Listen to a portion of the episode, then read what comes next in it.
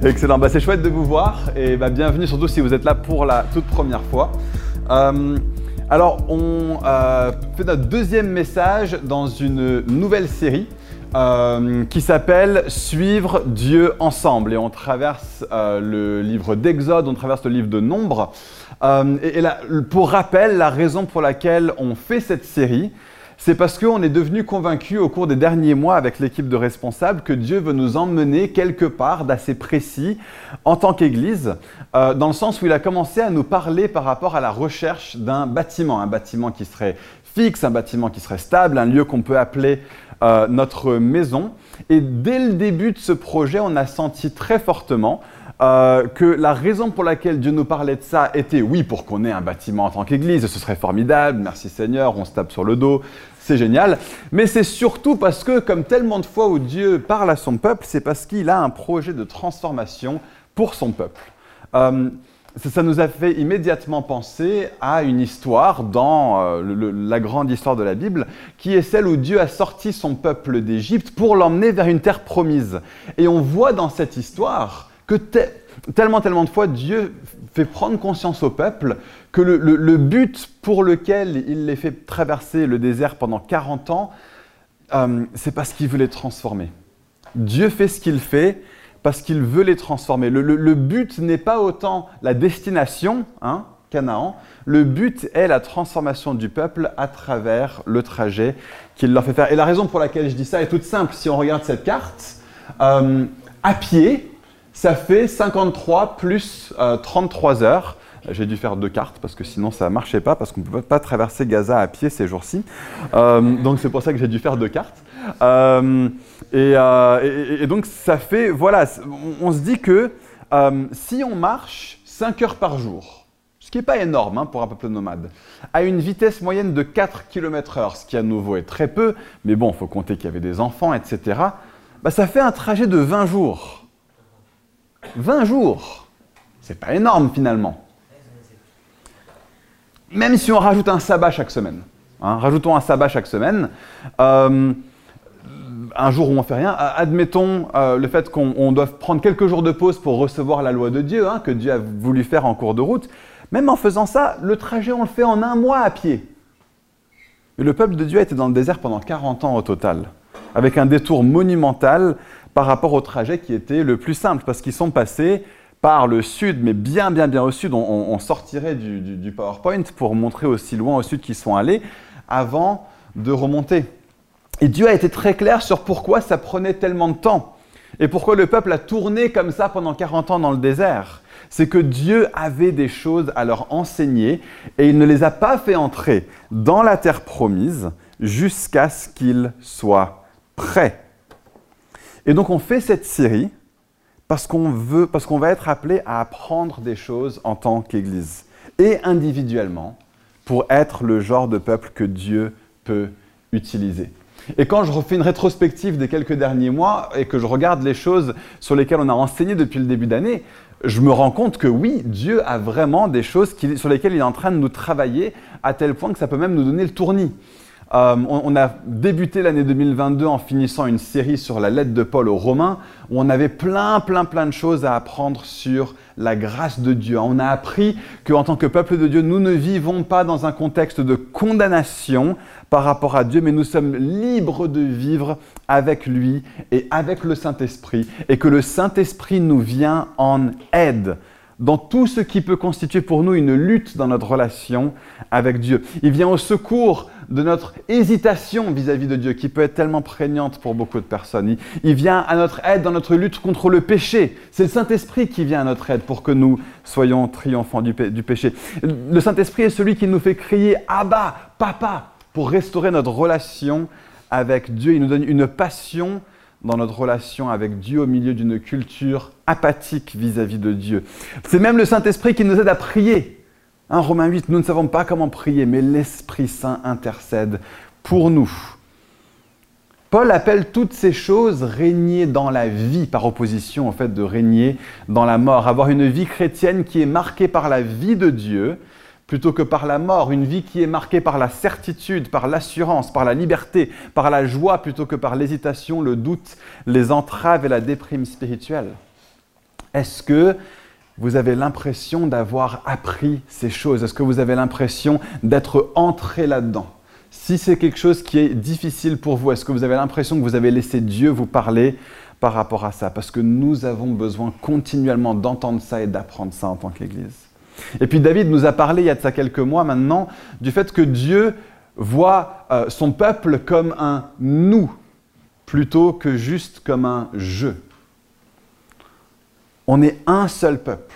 Hein, L'Église est un seul peuple. Et notre existence en Christ se vit dans le contexte du groupe, se vit en communauté. Dieu veut qu'on apprenne que l'engagement les uns vis-à-vis des autres, c'est ça le contexte que Dieu cherche à créer, un contexte où nous sommes engagés les uns vis-à-vis des autres et que dans l'Église, je suis là pour contribuer autant que pour recevoir, mais je suis aussi là pour recevoir de la part des autres parce que j'ai des choses qu'ils ont à m'apprendre.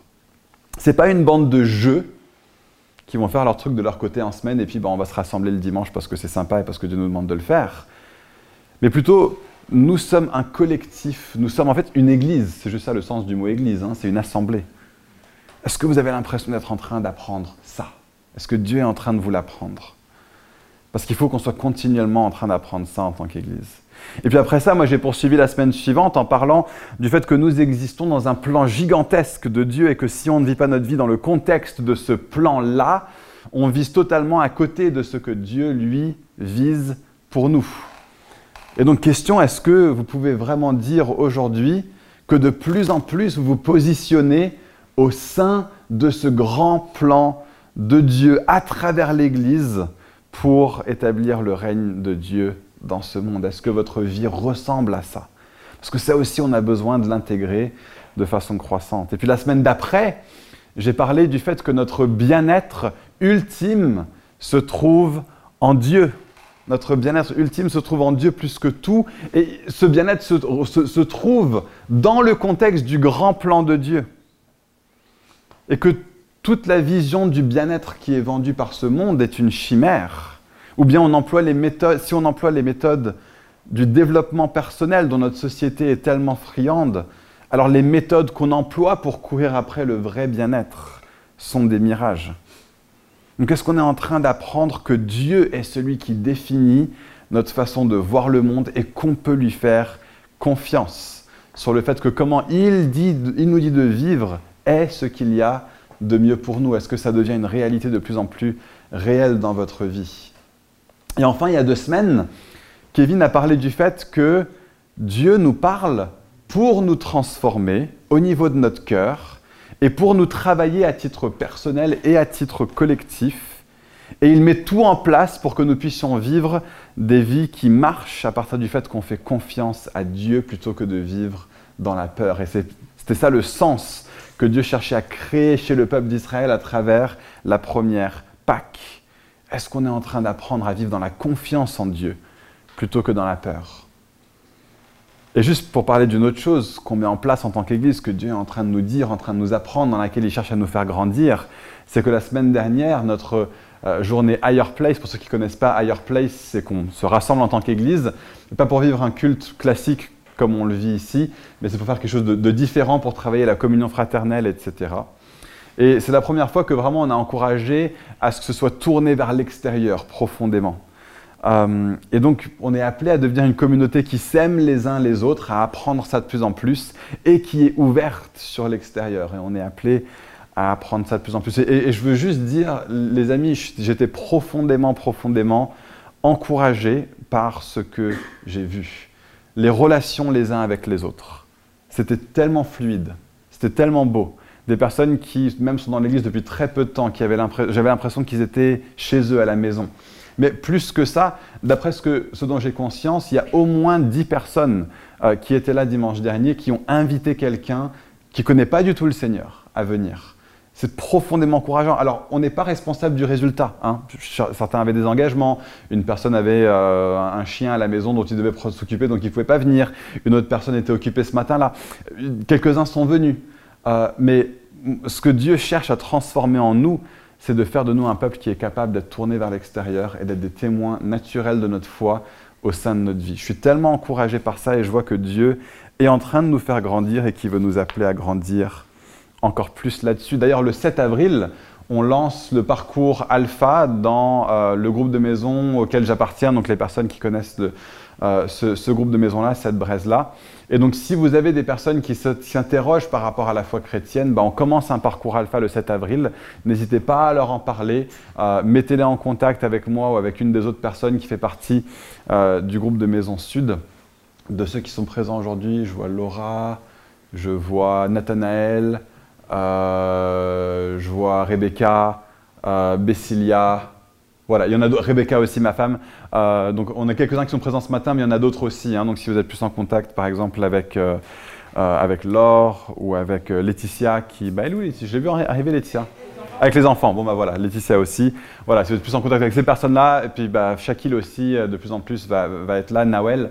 donc voilà, ces personnes-là, si vous êtes en contact avec eux, mettez vos amis en contact avec nous et puis on pourra les inviter à, Alpha. Mais voilà, Dieu veut nous enseigner à être une église qui est de plus en plus tournée vers l'extérieur. On, a posé des fondations.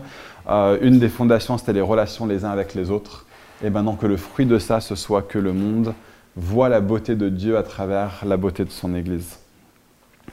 Et je veux juste dire, je suis très conscient que ça fait beaucoup. Hein tous ces sujets de transformation, tous ces sujets sur lesquels Dieu nous travaille, il y a, peut-être des personnes ici, vous vous dites, mais moi, j'en ai un ou deux sur lesquels travailler. Ok, bien. Il y en a, vous avez entendu ça, vous vous dites, mais, moi, j'ai besoin de travailler sur ces cinq, six trucs, et c'est trop. Pas de souci, ok Il n'y a pas de pression. Dieu vous fait grandir au rythme où il, où il vous fait grandir. Je ne suis pas en train de dire toutes ces choses en disant, attention, on n'aura pas de bâtiment jusqu'à ce que tout le monde soit pleinement parfait sur ces sujets-là. Ce n'est pas ce que je suis en train de dire. Je veux juste dire que Dieu nous fait traverser ce qu'il nous fait traverser parce qu'il veut qu'on soit transformé à travers ce qu'on traverse. D'accord? Et donc ne, loupons pas le coche de laisser Dieu nous parler à travers ce cheminement. Hein, mais on n'est pas dans un contexte légaliste où on dit si on ne met pas la bonne pièce dans la machine, la canette ne tombera pas. Hein. Simplement soyons conscients que, alors qu'on est en recherche de bâtiments, Dieu va travailler des choses en nous en tant qu'Église et on veut en être conscient et on veut se positionner pour recevoir ça. Parce que bien plus qu'un beau bâtiment dans le centre de Paris qu'on pourrait avoir à plein temps, ce serait tellement, tellement mieux encore qu'on soit un peuple conforme à ce que Dieu veut qu'on soit, que nous soyons un peuple où chaque personne de plus en plus en plus ressemble à Jésus. C'est ça le but en fait. C'est ça l'objectif. C'est que chacun d'entre nous ressemble de plus en plus en plus à Jésus. Les autres choses, c'est du surplus, hein, c'est du bonus. Avoir un beau bâtiment, c'est du bonus. Avoir euh, plein de choses qui sont à disposition de l'Église, c'est du bonus. Mais je veux dire ça aussi. Euh, imaginez que, dans sa grande bonté, alors que euh, on, est très très très peu avancé sur, les choses desquelles on vient de dire, imaginez qu'on se retrouve avec un bâtiment. Imaginez qu'on se retrouve avec un bâtiment, mais qu'on est tous nombrilistes. Le bâtiment, il servira à rien. Vraiment, il servira à rien. imaginez qu'on ait un beau bâtiment, que Dieu nous le donne comme ça sans qu'on ait à prendre un seul pas de foi euh, et qu'on ait personne d'entre nous ne sache comment faire confiance à Dieu. Le bâtiment va ne servir à rien. Vraiment. imaginez que on, ce bâtiment, mais qu'on ait une église qui est remplie de légalisme et qui ne sait pas ce que c'est que la grâce de Dieu. Qu'est-ce qu'on aura à proposer aux gens depuis cette base, depuis ce lieu? Ça ne nous servira à rien. Donc, je préfère attendre d'avoir un bâtiment si Dieu a encore des choses qu'il a envie de nous enseigner, mais je ne suis pas en train de dire que c'est conditionnel. Hein. Vous voyez la nuance un petit peu, ça a du sens.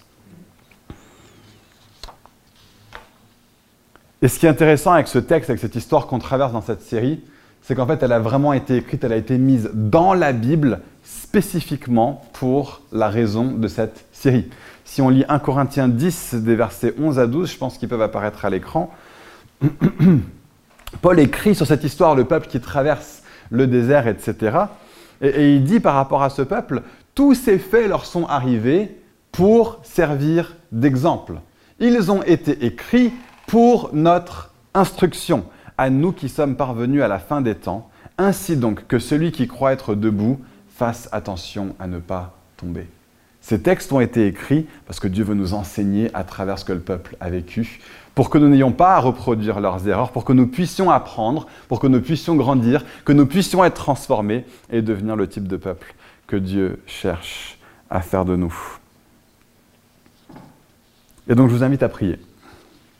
À prier et euh, ceux qui veulent se positionner pour entrer dans une démarche de transformation au niveau de votre caractère. Je vous invite à, à vous placer devant Dieu maintenant et à laisser toute la place à Dieu.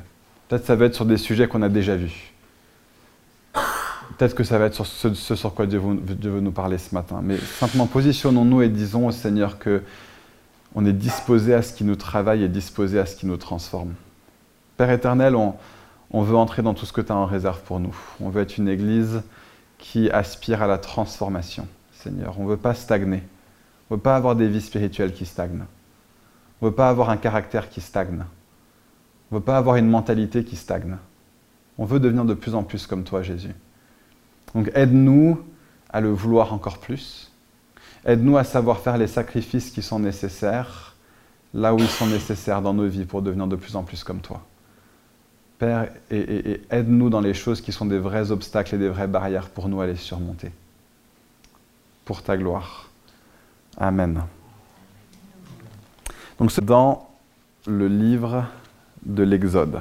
Donc si vous avez vos Bibles sur vos smartphones, sur vos tablettes ou même sur papier, ce qui serait encore mieux, eh ben, je vous invite à prendre Exode et euh, on va lire le chapitre 14 dans la Bible version Ami pour toujours.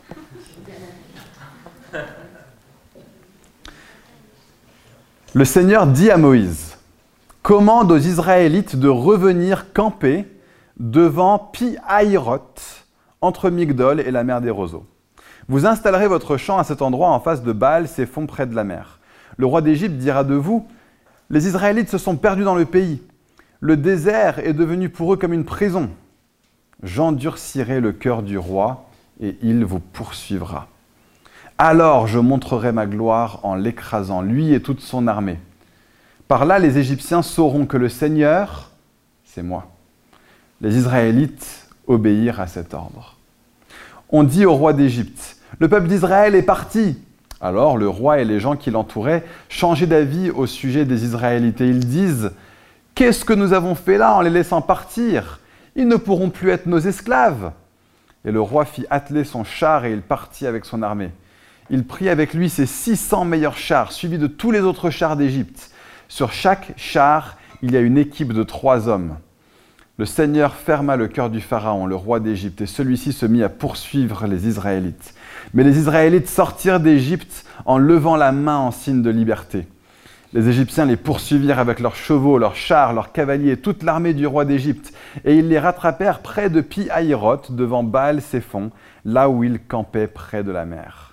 Comme le roi d'Égypte approchait, les, Israélites levèrent les yeux Voici les Égyptiens qui avancent derrière eux. Et ils eurent très peur, ils se mirent à appeler le Seigneur avec force, et ils dirent à Moïse, Tu nous as amenés ici dans le désert pour nous faire mourir. Pourquoi donc? Est-ce qu'il n'y avait pas assez de tombeaux en Égypte? Pourquoi est-ce que tu nous as fait sortir de ce pays? Quand nous étions en Égypte, nous t'avions dit, Laisse-nous servir les Égyptiens. Nous aimons mieux travailler pour eux que mourir dans le désert.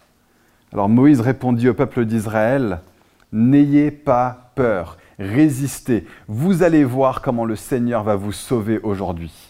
En effet, les Égyptiens que vous voyez maintenant, vous ne les verrez plus jamais. Le Seigneur va combattre à votre place et vous, vous n'aurez rien à faire. Le Seigneur dit à Moïse, Pourquoi est-ce que tu m'appelles au secours? Dis aux Israélites de se remettre en marche. Toi, prends ton bâton et lève-le sur la mer. Ouvre ainsi un passage pour que les Israélites avancent au milieu de la mer sur un chemin sec. Et moi, je fermerai le cœur des Égyptiens pour qu'ils vous suivent dans la mer. Mais je montrerai ma gloire en écrasant le roi d'Égypte et toute son armée, ses chars et ses cavaliers. Oui, cette défaite du roi d'Égypte, de ses chars, de ses cavaliers montrera ma gloire. Ainsi les Égyptiens sauront que le Seigneur, c'est moi. L'ange de Dieu qui marchait devant les Israélites alla se placer derrière eux.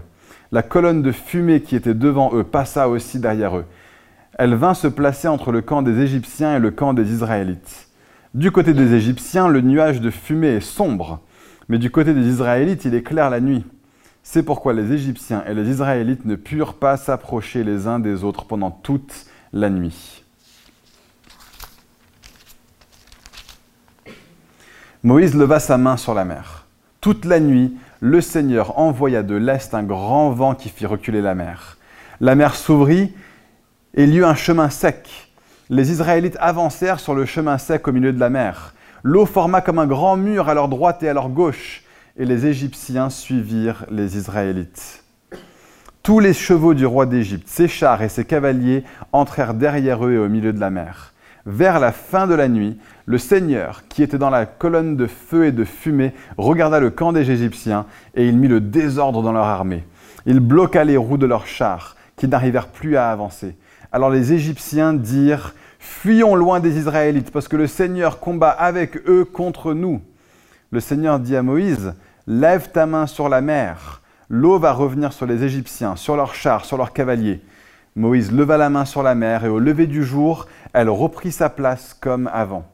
Les Égyptiens qui fuyaient se trouvaient tout à coup devant la mer, et le Seigneur les fit tomber dedans. L'eau arriva sur les chars, les cavaliers et sur toute l'armée du roi d'Égypte. Tous ceux qui étaient entrés dans la mer derrière les, Israélites se, euh, se noyèrent. Mais les Israélites ont traversé la mer sur un chemin sec. L'eau a formé comme un grand mur à leur droite et à leur gauche. Ce jour-là, le Seigneur sauva les Israélites du pouvoir des Égyptiens. Les Israélites virent les corps des Égyptiens au bord de la mer. Les Israélites virent que le Seigneur avait agi avec puissance contre les Égyptiens. Alors ils reconnurent que le Seigneur est grand. Ils mirent leur confiance en lui et en Moïse, son serviteur. Alors qu'est-ce que Dieu veut nous enseigner à travers ce texte Qu'est-ce que Dieu veut nous enseigner à travers ce passage hein? Parce que Paul est clair par rapport au récit du livre de l'Exode. Tout s'est fait, l'heure sont arrivées et ont été mis par écrit pour servir d'exemple, pour notre instruction. Donc comment est-ce que Dieu va nous instruire là-dessus? Ben, Voici le thème de mon message le peuple que Dieu recherche est un peuple qui a confiance que Dieu fait des miracles encore aujourd'hui. Est-ce que vous, voyez bah déjà la, pertinence de cette réalité dans le texte qu'on vient de lire hein, Que Dieu est un Dieu de miracles, que Dieu fait des miracles. Il est au-dessus de toute chose. Il est Dieu. Il est aux cieux et il fait ce qu'il veut. Il fait ce qu'il veut même contre le conseil des humains, même contre le conseil du plus puissant des humains. Dieu est un Dieu qui fait ce qu'il veut. Et il est un Dieu qui, oui, travaille dans le naturel et travaille à travers le naturel, mais il est aussi un Dieu surnaturel. Est-ce que vous voyez la vérité de ça qui nous est prêché à travers ce texte? Est-ce que vous voyez que nous pouvons être instruits à travers ce passage de la Bible pour comprendre que le Dieu que nous servons est un Dieu de miracles? Et il fait toujours des miracles aujourd'hui. Donc est-ce que vous voyez cette réalité dans le texte? Et deuxième question, est-ce que vous voyez cette pertinence, la pertinence de cette réalité pour nous en tant qu'Église et pour nous en tant qu'individus? Imaginez que Dieu soit un Dieu de miracles comme il l'est et que nous ne vivions pas dans la réalité de ce fait. Imaginez que nous passions à côté de la vérité surnaturelle, de la présence et de la puissance de Dieu qui est mise à notre disposition par le Saint-Esprit à travers le Fils. Alors le premier miracle que Dieu a fait, c'est le miracle de la conversion. Hein, ce texte est une image, c'est une image du Fils de Dieu qui meurt à la croix pour que, alors que nous passons par lui, nous sommes libérés de tous nos ennemis et les ennemis sont engloutis. L'ennemi principal de notre cœur, qui est notre péché, est englouti dans la mort du Fils de Dieu. Ce texte est en train de prêcher la croix avant toute chose. Ce texte est en train de prêcher l'évangile avant toute chose. C'est là-dessus qu'il est d'abord en train de nous instruire. Peuple de Dieu, vous êtes rachetés à grand prix. Peuple de Dieu, c'est Dieu lui-même qui a payé le prix. Et c'est lui qui fait l'œuvre, et c'est lui qui fait l'action. C'est lui qui meurt à la croix, c'est lui qui ressuscite, c'est lui qui nous régénère, qui donne son esprit pour que nous placions notre confiance en Jésus. Ça, c'est le premier miracle de ce texte. Le miracle de la conversion et de la nouvelle naissance. Peut-être que tu, es, tu es ici ce matin et tu n'es pas encore né de nouveau. Parce que tu n'as pas encore accepté Jésus comme ton Seigneur. Tu n'as pas accepté que la croix de Jésus et sa mort est le seul moyen pour toi d'être réconcilié avec le Père. Et par conséquent, que si tu n'es pas réconcilié avec le Père, lorsque viendra le jour du jugement, si tu n'es pas placé en Christ, tu feras face à une éternité sans Dieu, que la Bible appelle l'enfer. Mais si tu es placé en Christ, tu es recouvert par sa justice et tu reçois sa liberté dans les temps à venir, dans la vie éternelle, mais même dans le temps présent. Dieu commence à nous libérer de plus en plus en plus de la présence et de la puissance du péché sur notre vie. Mais ça va au-delà de ça. Ça va au-delà de ça. Nous sommes appelés à être un peuple qui marche dans la confiance quotidienne que Dieu est un Dieu qui peut faire des miracles. Imaginez la vision qu'on a reçue pour Fireplace. Hein. Imaginez, c'est cette idée d'aller vers l'achat d'un bâtiment. Purée, un, un bâtiment assez grand pour accueillir une église de notre taille, voire plus grand, dans la ville la plus chère de France. Je pense que je peux sincèrement dire que personne à qui j'ai parlé du projet bâtiment n'a trouvé que c'était un projet raisonnable. Personne. ils ont tous raison. Ils ont absolument tous raison. Si quelqu'un pense que c'est raisonnable, ils n'ont juste pas les pieds sur terre, en fait. Ils vivent dans le monde des licornes et des fées. Et c'était pareil pour Moïse et pour le peuple. Hein. Déjà, partir de l'esclavage en Égypte. Hein. Oui, parce que Pharaon va juste dire, oui, euh, on va hypothéquer euh, tout notre plan économique qui est fondé sur le fait d'avoir des esclaves. Ah, tout ça à la poubelle, c'est bon, allez-y, euh, partez. Non, bien sûr qu'il n'allait pas faire ça. Ceux qui pensaient que Pharaon allait juste dire oui, vivez aussi dans le monde des licornes et des fées. Et parce que les peuples qui habitent en Canaan, hein, de l'autre côté de l'Exode, ils allaient juste dire Mais oui, bien sûr, venez ici, habitez à notre place, normal, on vous laisse notre maison, on vous laisse notre ferme, nos animaux, allez-y, prenez. Non L'idée de Dieu était absurde et impossible s'il n'est pas un Dieu de miracles. Mais gloire à Dieu, il est un Dieu de miracles. Et l'idée qu'il nous a donnée à nous aussi, d'aller vers l'achat de bâtiments, mais c'est absurde, ça n'a aucun sens. Sauf si Dieu est un Dieu de miracles. Mais les gens ont dû se dire, mais Moïse, il est fou. Non, il n'est pas fou. C'est juste que Dieu lui a parlé et qu'il avait rapidement compris qu'il allait devoir faire confiance au fait que Dieu fait des miracles aujourd'hui encore. Et donc il emmène le peuple non pas en direction du lieu où euh, la mer est la plus étroite, au nord-est. En plus, le nord-est, ça a du sens. Parce que c'est par là que se trouve Canaan. Non, il les emmène au sud-est, là où la mer devient beaucoup plus large, beaucoup plus profonde, impossible à traverser. Encore, on aurait pu imaginer jeter des pierres, créer un pont de, euh, circonstances tout en haut, tout près de la Méditerranée, là où le fleuve était tout fin. Non, il les emmène vers le sud-est, il les emmène vers un endroit où c'est plus dur. Déjà, Dieu nous a demandé d'implanter une église. Je crois que c'est simple? Non. Et maintenant, il nous demande d'acheter un bâtiment. Il nous emmène vers l'endroit où c'est plus dur. mais, pourquoi, Seigneur, est-ce que tu fais ça? Et on ne comprend pas toujours. Et, la vérité, c'est que dans les temps à venir, Dieu va peut-être nous demander, en tant qu'Église, de faire des choses qui n'auront pas beaucoup de sens, humainement parlant. Et on va se dire, mais, mais il est fou, ou bien les responsables sont fous, ou bien nous tous, collectivement, on est fous. Enfin, qu'est-ce qu'on fait?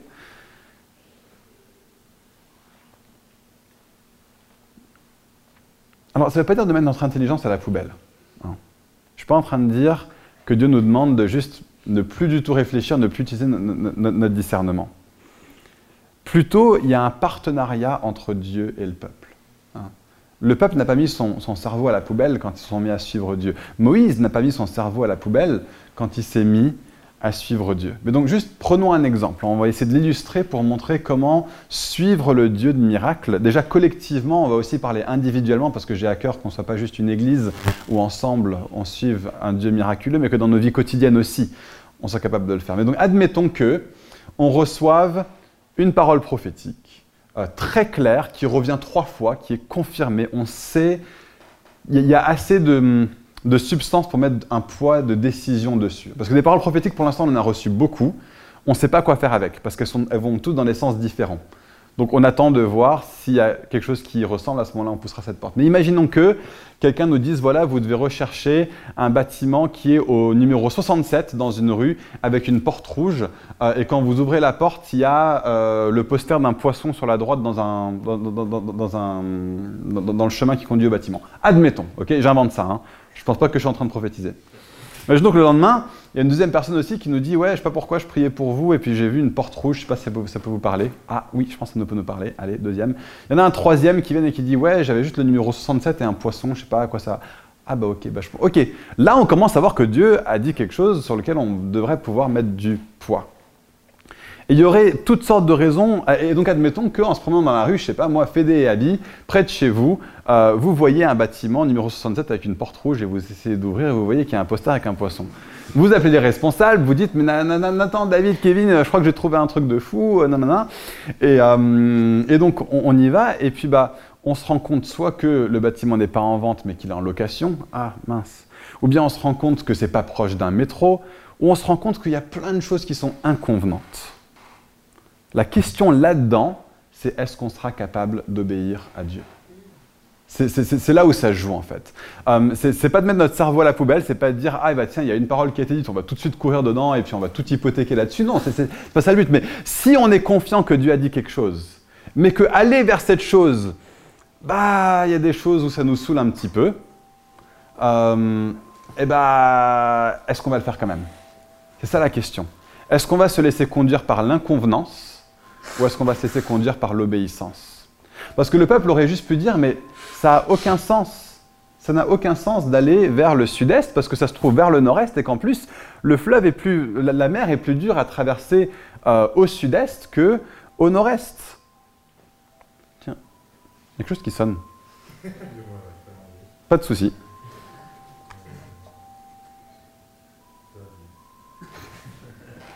Merci. C'est pas pour t'afficher que j'arrête, c'est juste que j'arrive pas à me concentrer quand il y a un truc. Mais il n'y a aucun souci. C'est vrai? Non, non, il n'y a pas de problème. Vraiment aucun. J'en étais où? Je disais quoi? Est-ce qu'on sera prêt à suivre cette parole? Ah, merci. Est-ce qu'on sera prêt à suivre même si c'est inconvenant? Hein, Même si. Euh, il y a des... Peut-être, admettons que le gars nous le met en vente, mais que c'est vachement cher. Et que beaucoup de personnes vont devoir contribuer financièrement. Ah, mais c'est inconvenant, pourquoi tu nous demandes d'aller par là Etc. etc., etc. Est-ce qu'on sera prêt à suivre Dieu même si ce qu'il nous demande de faire, ça semble soit ne pas avoir de sens ou euh, être inconfortable pour nous? Et tout ça, on est aussi appelé à le vivre dans nos vies quotidiennes. Hein, euh, le, prophétique, euh, suivre un Dieu miraculeux, c'est pas appelé à être quelque chose qui nous bloque. il y a certaines personnes qui vont pas prendre de décision sans qu'il n'y ait eu une direction claire de la part de Dieu. Hein. C'est un écueil qui existe. Je connais des gens qui refusent de prendre une décision tant qu'ils n'ont pas eu une parole prophétique. Non, il n'y a rien dans la Bible qui nous encourage à fonctionner comme ça. Le fait de savoir prendre des décisions adultes pour nous-mêmes, euh, c'est clairement, clairement quelque chose euh, qui, est présent dans la façon de fonctionner en tant que chrétien fidèle et mature dans le monde aujourd'hui. Donc, on est un peuple qui croit au miraculeux, on est un peuple qui croit au prophétique, euh, ce n'est pas quelque chose qui est appelé à nous bloquer. Hein. donc, euh, dans nos vies quotidiennes aussi, de temps à autre, Dieu va nous placer dans une circonstance où c'est à nous de prendre la décision. C'est des personnes qui apprennent de plus en plus en plus, quand ils sont face à une décision, d'avoir au moins le, réflexe de demander à Dieu. Hein, de, lui dire, est-ce que toi, tu as quelque chose à me dire dans cette situation? Maintenant, si Dieu ne répond rien, on ne va pas attendre avant d'avancer dans quelque chose. Hein. Il nous a donné des cerveaux, une intelligence, des compétences euh, pour une raison. Pour une raison. Donc, euh, pour, illustrer un petit peu ça, euh, récemment, il y a un de nos fils, le plus jeune, qui a décidé que ce serait une bonne idée de prendre l'initiative, sans nous en parler, de rentrer de son cours de solfège tout seul. Il faut qu'il traverse de grandes rues. donc on entend sonner à la porte et on, va décrocher. Oui, papa, maman, c'est moi. Qu'est-ce qu'il fait là? Et oh, on, était, on était vert de rage. On était vert de rage. il y a beaucoup de situations dans nos enfants, euh, dans, nos vies, où nos enfants vont avoir plusieurs choix. On est tout à fait OK de les laisser faire le choix eux-mêmes. Ce qu'on demande simplement, c'est qu'ils viennent nous en parler. Hein. Euh, admettons que ma, plus grande, euh, elle me dise, voilà papa, j'ai une amie qui fête son anniversaire, et puis j'ai une autre amie qui va faire une sortie ciné avec ses amis, et elle m'a invité. Je ne sais pas quoi faire. Et toute chose étant égale, moi ce que je vais lui dire, c'est je ne vais pas te donner une réponse toute faite. Ce que je vais faire, c'est que je vais l'aider à réfléchir et à choisir avec autonomie. Et Dieu fait des choses comme ça avec nous bien souvent. Maintenant, il y a un autre cas de figure, c'est admettons que le choix ce soit entre le fait d'aller à un anniversaire et le fait d'aller à un cours de rattrapage dans son école dans une matière où elle est en galère. Et là, elle me dit voilà, voilà papa, euh, il y a ma copine qui fait son anniversaire et il y a la maîtresse qui propose un cours de rattrapage en maths. Euh, qu'est-ce que je fais? Là, je vais chercher à l'orienter dans une direction claire parce qu'il y a quelque chose qui est clairement meilleur pour elle. Et c'est comme ça que Dieu nous guide aussi. Il y aura des fois où on sera devant des choix et il y en a un qui est soit contraire, soit neutre par rapport à la Bible et un autre qui est positif par rapport à ce que dit la Bible. Là, Dieu nous donne une volonté qui est claire. Hein va dans ce sens-là, obéis à ma parole, fais ce que je te demande. Et c'est pour notre bien, même si on ne s'en rend pas compte. Hein. Euh, ma, fille pourra se dire, mais euh, moi, je préférerais vraiment aller à l'anniversaire. Ce qu'elle n'a pas en tête, c'est que bah, l'année prochaine, elle rentre dans un collège, elle a envie d'entrer dans un collège où il y a un certain barème d'entrée. Euh, c'est pas juste le collège du secteur et que bah, pour ça, il faut qu'elle améliore ses notes dans, euh, dans quelques-unes des matières. Et donc je pense à son bien pour les quatre années qui viennent en lui disant, non, ce qu'il faut que tu fasses, c'est qu'il faut que tu ailles au cours de rattrapage. Maintenant, ce qui est formidable avec le Dieu de miracle, c'est que parfois il va nous demander de faire quelque chose d'inconvenant, il va quand même réussir à faire que les choses tournent pour notre bien. Tout notre bien. Même les choses auxquelles on pensait devoir dire au revoir.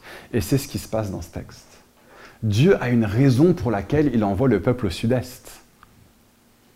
Parce que s'il avait emmené le peuple au nord-est, les 600 chars et les cavaliers des Égyptiens, qui étaient déjà en route, que Dieu lui-même avait endurci, il serait allé à un endroit du fleuve qui était incapable de les engloutir. Dieu savait ce qu'il faisait. Et de la même manière que moi, je pourrais avoir dans ma tête le fait de me dire Ok, ma fille, va au cours de rattrapage, mais moi, je suis un papa de miracle.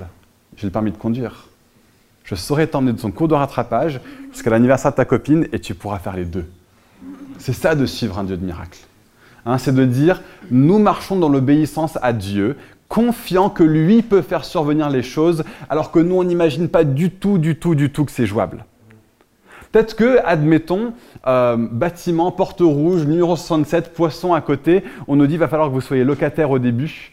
Euh, et, on se dit, mais nous, on pensait que Dieu nous parlait d'acheter. Mais il nous a parlé là-dessus, donc on va être locataire. Et puis, le propriétaire se convertit et il dit, bah, en fait, euh, je vous donne le local. Peut-être que c'est ça que Dieu a prévu. Ce qu'il attend de nous, c'est de marcher dans l'obéissance à lui, même si c'est inconvenant, même si ça semble aller au sens contraire de ce que Dieu nous dit, confiant qu'il est un Dieu de miracles. Et c'est pour ça que le miraculeux de Dieu est important. C'est là que ça entre en jeu, dans notre vie d'obéissance. Obéir à Dieu, sachant qu'il peut faire infiniment plus que tout ce qu'on peut penser ou imaginer, parce qu'il est au contrôle de toutes choses. Et s'il nous demande d'aller quelque part, on va le suivre. On est appelé à le suivre. Et ce ne sera pas facile, et c'est pour ça qu'on en parle en avance. Hein, on va peut-être être appelé à prendre des décisions collectivement en tant qu'Église qui vont être de l'obéissance à Dieu. Il va falloir qu'on sache, que l'on sache, que l'on sache que Dieu est un Dieu de miracles. Donc, aller là où la traversée du fleuve est plus compliquée, aller dans un sens qui n'est pas celui de Canaan. Moi, je pensais que Canaan, c'était au nord. Aller dans un endroit où on va même se retrouver coincé, acculé avec l'armée du Pharaon qui est là en train de nous courir après, mais jamais de la vie. Mais voici ce que Dieu est en train de leur enseigner si tu fais ce que je te demande, tu verras que sur le long terme, peut-être par des moyens détournés que tu peux même pas imaginer aujourd'hui, moi je peux accomplir quelque chose de tellement plus que ce que toi tu vois comme un objectif. Et parfois on peut être tellement fixé sur l'objectif, mais Dieu a un objectif plus grand pour nous en cours de route, c'est-à-dire la transformation de notre cœur et notre ressemblance à Jésus-Christ. Et voilà ce qu'il veut faire en nous. Donc, moi, je pense que aller à Canaan. Mais ce que je vois pas, c'est qu'il y a un pharaon derrière moi qui est en train de me menacer. Et Dieu veut régler cette situation une fois pour toutes pour nous. Si tu vas au nord-est, tu n'auras pas une mer assez grande pour les engloutir. Il y a juste un fleuve là-haut au nord. Et donc l'idée de ce message est toute simple. Dans votre vie, vous allez vous retrouver devant des décisions de carrière, devant des décisions de vie, devant des décisions de relation. Et vous allez vous dire, mais là-bas, il y, a un meilleur salaire. Ou là-bas, je suis plus au. Ou là-bas, il y a des meilleures écoles pour mes enfants. Ou cette relation, oui, elle va me prendre beaucoup de temps et ce ne sera pas du temps vraiment bien investi en ce qui concerne le royaume de Dieu, mais au moins il y a des vraies avancées professionnelles derrière avec ça. Mais est-ce que vous êtes positionné pour les vraies priorités de Dieu dans votre vie? Est-ce que c'est là-dedans que vous êtes positionné? Est-ce que les priorités de Dieu sont ce qui décide et ce qui, ce qui guide les décisions que vous prenez au quotidien? Vous allez dire, mais là-bas, j'ai une meilleure maison. Oui, mais est-ce que ça a du sens par rapport à la communauté de personnes à laquelle vous appartenez? Bien, vous allez me dire, mais moi, j'ai besoin d'un mec dans ma vie, moi, j'ai besoin d'une femme dans ma vie. Oui, mais est-ce que c'est le genre de gars qui va te pousser en avant par rapport à ta relation avec Dieu ou est-ce que c'est quelqu'un qui va être une distraction par rapport à ce qui est le plus important? Hein, C'est là où le fait de croire que Dieu est un Dieu de miracles entre en jeu. De croire que nous pouvons prendre des décisions par rapport aux choses de notre vie qui, dans un temps donné, vont sembler inconvenantes. Dans un temps donné, ne vont pas sembler avoir beaucoup de sens humainement. Mais de chercher d'abord le royaume de Dieu et sa justice. De chercher d'abord à se positionner pour que les projets de Dieu sont ce que nous servons dans notre vie, confiant qu'il est capable de faire tout le nécessaire pour nous conduire là où il a besoin de nous, de nous conduire. On va parler dans deux semaines de la provision de Dieu. On va devoir apprendre là-dessus aussi, par rapport au fait que Dieu est un Dieu qui pourvoit. Il nous conduit parfois vers le lieu où la traversée est plus difficile, mais parce que lui, il voit ce que nous, on ne voit pas. Lui, il voit la cavalerie égyptienne derrière nous. Lui, il voit le miracle qu'il est sur le point de faire. Lui, il voit comment il va démontrer sa gloire. Hein. il va démontrer le fait qu'il est aux manettes, qu'il est au contrôle. Et notre part à nous, eh ben, c'est l'obéissance. Et c'est de faire confiance que Dieu est capable de faire des miracles. Alors, je n'ai pas le temps de développer plus que ça. J'aimerais bien, mais moi, j'ai intentionnellement pris longtemps dans l'intro, mais je pense qu'en fait, ça suffit. L'idée de ce matin, elle est quand même toute simple. Hein, si vous retenez une chose de ce message, de ce texte, pour nous en tant qu'Église et en tant qu'individu, que ce soit ceci, nous sommes appelés à obéir à Dieu. Et pour réussir ça, on doit se reposer sur le fait que Dieu est un Dieu de miracles. Si on ne croit pas profondément que Dieu est un Dieu de miracles, on ne pourra pas lui obéir. Parce que parfois, pas d'obéissance qu'il va demander de nous demande de faire confiance qu'il est un Dieu qui peut faire l'impossible. Dieu sait ce que nous, on ne sait pas. Peut-être qu'il est déjà en train de mettre des choses en place, des choses en route. Il protège notre arrière-garde, alors que nous, on ne se rend même pas compte qu'il y a un danger qui rôde derrière nous. Vous voyez ce que Dieu fait avec le pilier de feu et de fumée dans ce texte, Dieu protège notre arrière-garde alors qu'on ne se rend même pas compte qu'il y a un danger qui guette. Dieu ferait un chemin devant nous qui nous paraît impossible à vue humaine. Et Dieu va rarement nous dire les deux ou trois étapes suivantes. Il veut juste souvent nous donner l'instruction suivante. Moïse sait juste qu'ils doivent aller dans tel sens. C'est tout ce qu'il sait. Et pourtant, Moïse connaissait bien le paysage égyptien. Moïse, c'est juste qu'il faut qu'il les emmène par là et que Dieu va faire éclater sa gloire. C'est tout ce qu'on voit dans les premiers versets du texte.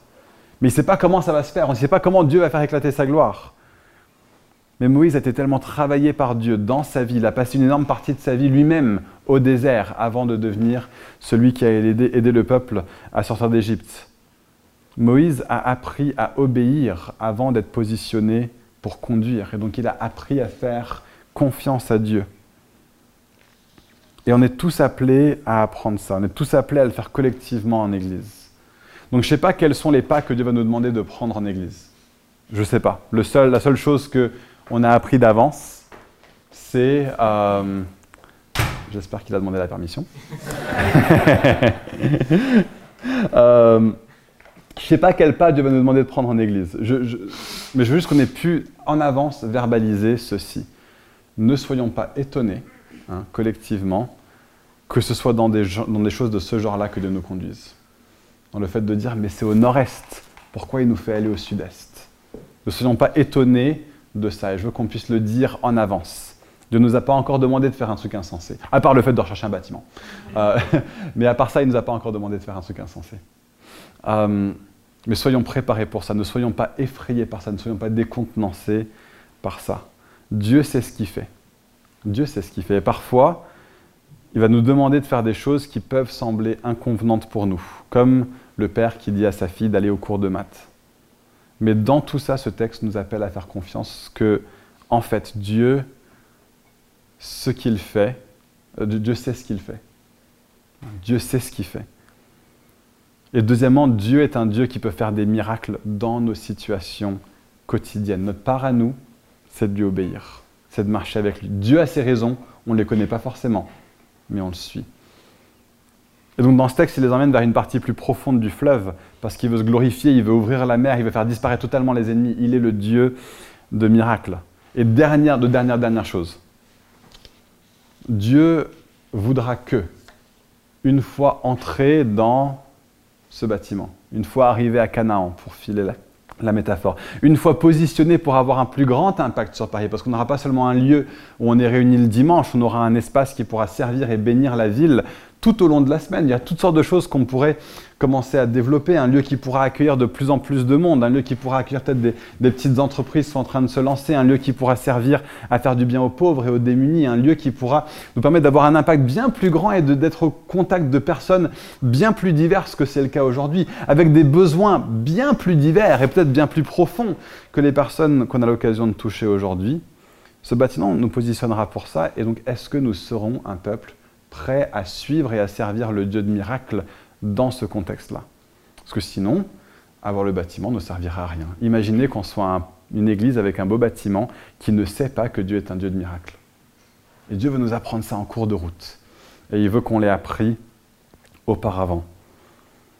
On veut avoir un lieu qui serve de bienfait pour les gens. Hein. Qu'est-ce que l'Église primitive avait à offrir aux gens dans leur contexte, dans leurs circonstances. Paul et Jean se sont, euh, Pierre et Jean se sont retrouvés dans un, paralytique qui demandait de l'argent. Et ils lui ont dit, j'ai ni argent ni or, mais ce que j'ai, je te le donne. Au nom du Seigneur Jésus-Christ, lève-toi et marche. Je ne sais pas à quoi vont ressembler les caisses de l'Église à l'avenir. Peut-être qu'on on devra dire aux personnes démunies dans, dans notre contexte, on n'a ni argent ni or à te donner. Par contre, ce que j'ai, reçois-le un miracle de la part de Dieu. Ça, c'est quelque chose qui est mis à notre disposition. Et nous sommes appelés à être un peuple qui sait marcher dans le miraculeux, qui sait imposer les mains aux malades et voir des gens guéris, qui sait voir Dieu percer dans la vie des gens. Je ne suis pas en train de parler de grands spectacles, on va commencer à marcher sur la scène en claquant des doigts avec un costard blanc. C'est pas ça. C'est pas ça la vie charismatique. La vie charismatique, c'est chaque personne qui est confiant qu'à n'importe quel moment, Dieu par son esprit peut l'utiliser pour prier pour des malades et voir des gens guéris. C'est ça le type d'église qu'on est appelé à être. J'espère qu'on aura des choses naturelles aussi à donner aux gens. J'espère qu'on aura des fonds suffisants dans l'église pour dire non seulement j'ai de l'argent et de l'or à te donner, j'ai de la nourriture, j'ai des vêtements, j'ai une solution pour ta crise au niveau de ton emploi, j'ai des personnes qui peuvent t'accompagner dans ta dette. J'ai des personnes qui peuvent t'accompagner dans ta solitude pour les mères célibataires. J'ai des personnes qui peuvent t'aider à aller vers la liberté pour peut-être des personnes qui sont prostituées dans notre coin. De, pouvoir être une bonne nouvelle pour les pauvres. J'espère qu'on sera une église qui pourra faire ça matériellement. Mais à tout le moins, soyons positionnés pour être une église qui peut le faire surnaturellement. Qui peut dire même si j'ai pas d'argent, on aura te donner. dans l'ancienne alliance, Dieu levait certaines personnes seulement pour être les agents de Dieu sur terre dans la nouvelle alliance, oui, Dieu suscite des responsables, hein, on nomme des anciens. John Lotok vient imposer les mains sur des anciens dimanche prochain, gloire à Dieu. Mais le rôle des responsables dans la nouvelle alliance, c'est pas de faire tout le travail à la place des gens. Le rôle des responsables, c'est d'équiper le peuple de Dieu pour les œuvres du ministère. Parce que tous, on est appelés à entrer dans ce que Dieu veut pour nous. Et donc, on veut, être, on veut se préparer à être ce type de peuple. On veut être une Église qui assume l'identité de l'Église du Nouveau Testament. Un peuple sur qui Dieu repose par son esprit et qui est utilisé par Dieu pour servir ses projets dans ce monde. Et donc, dès aujourd'hui, si vous êtes là ce matin et que vous avez besoin de prière pour quelque chose, on va finir ce culte en prenant le temps pour ça. Si vous avez euh, besoin que Dieu fasse un miracle dans votre vie, dans quelque sujet que ce soit, je pense particulièrement à la guérison physique. Mais si vous voulez que Dieu fasse un miracle dans votre vie aujourd'hui, on va prendre le temps de prier pour vous. Hein, donc voilà comment on va faire. Euh, je vais demander aux personnes qui ont besoin que Dieu fasse un miracle dans leur vie, surtout si vous avez euh, une maladie euh, ou si vous avez quelque chose de physique, vous avez besoin que Dieu vous guérisse. Je peux vous demander simplement de lever la main? Merci. Une, deux, trois, quatre personnes. Super. Quatre personnes. Ce qu'on va faire au niveau euh, du format, c'est qu'on va simplement demander à ceux qui ont levé la main, vous avez vu qui sont ces personnes, qu'il y ait une ou deux personnes qui se trouvent directement à côté d'eux. Euh, peut-être si vous pouvez vous rapprocher des personnes qui ont levé la main. Donc, euh, vous pouvez juste relever la main. Et merci. donc, merci. Mais, je vous demande, non, pas, Ok, on a une personne, une personne. On peut avoir quelqu'un à côté de, Pierre. Ouais, super. Et ce qu'on va simplement faire, c'est que je vous invite à faire la chose suivante. Posez la main sur l'épaule de la personne, bien demander où est-ce que ça fait mal. Si c'est un endroit qui est approprié pour poser la main, mettez la main dessus. Si c'est un endroit où ce n'est pas approprié de poser la main, mettez simplement votre main sur l'épaule de la personne ou sur le dos de la personne. D'accord? Euh, Et puis, on va, avoir des temps on pourra avoir des formations plus poussées sur tout ça. Euh, mais aujourd'hui, on va simplement rester sur la chose suivante. Demande à Dieu de guérir là où ça fait mal. D'accord? On ne va pas chercher des causes profondes, on ne va pas chercher à voir s'il y a des démons, c'est pas du tout, du tout, du tout comme ça qu'on fonctionne. Juste, pose la main, demande à Dieu de guérir, et Dieu fait son travail. D'accord? Euh, Et alors qu'on fait ça, je vais inviter le reste de l'Église à se lever et euh, on va chanter ensemble euh, un chant qui va nous permettre de fixer nos yeux sur Dieu euh, alors qu'on finit ce culte. Ceux qui reçoivent la prière, recevez la prière. mais que ceux qui sont ni en train de recevoir ni en train de prier pour les gens, et eh ben simplement Fixons nos yeux sur Dieu et on va finir la célébration avec ça.